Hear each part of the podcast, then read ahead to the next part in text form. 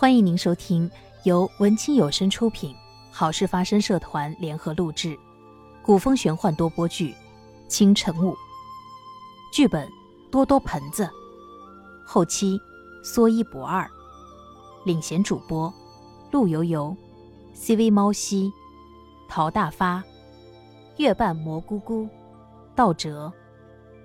第十集出现端倪。是啊，是啊。好久不见，三弟。说着，梅林池开心的和来人一一打招呼。来，给大家介绍一下，这位是有恩于我的小兄弟，他叫樊尘，以后都是自己人，多多照顾他。樊尘也热情的和众人打着招呼。忽然，他在这群人里闻到了一股狐妖的味道，定睛看了一下，发现正是梅林池的三弟，他。怎么会是狐妖呢？大哥，城门的守卫什么时候变得那么厉害？你辞官后离开有段日子，有所不知，这些城门守卫都是那个大法师一手培养出来的。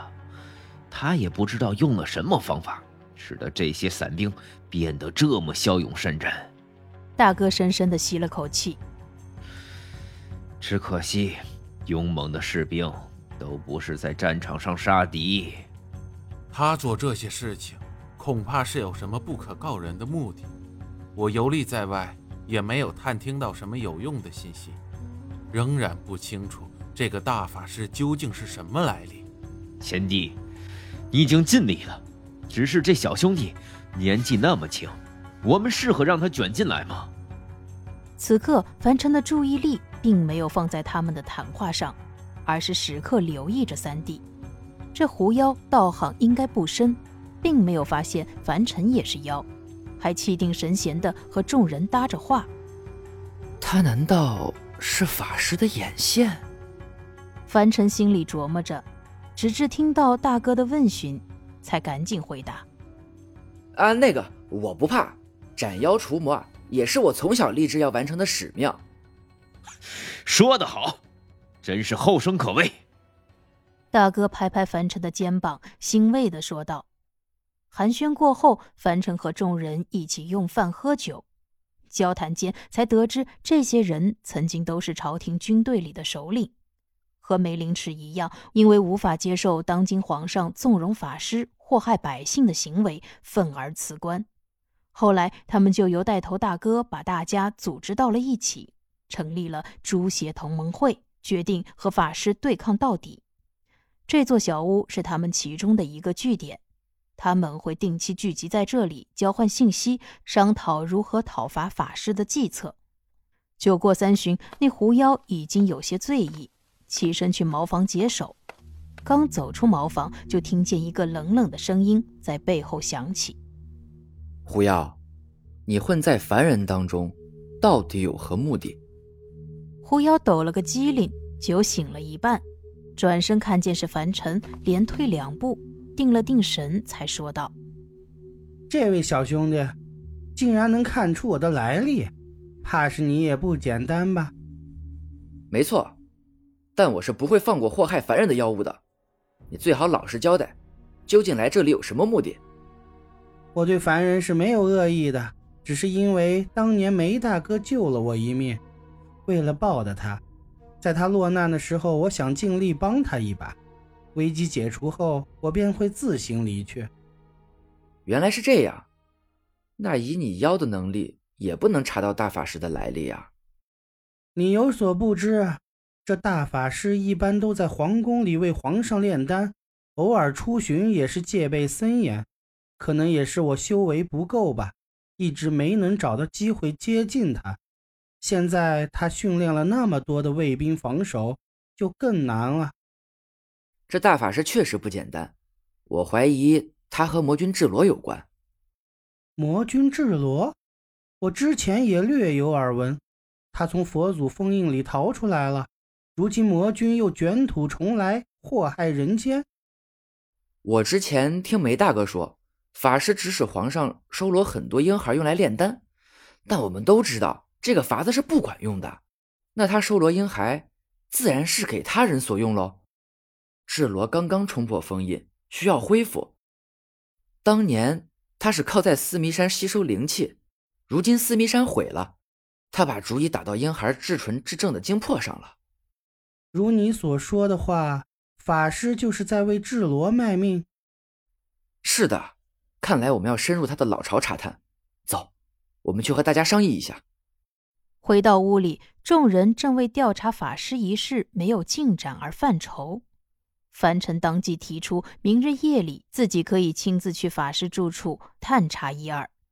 狐妖见众人神色犹豫，恐怕是担心凡尘一人去会有危险，连忙说：“各位，我愿意和小兄弟一同前往，两人可以有个照应。”大哥听闻两个年轻人都这么自告奋勇。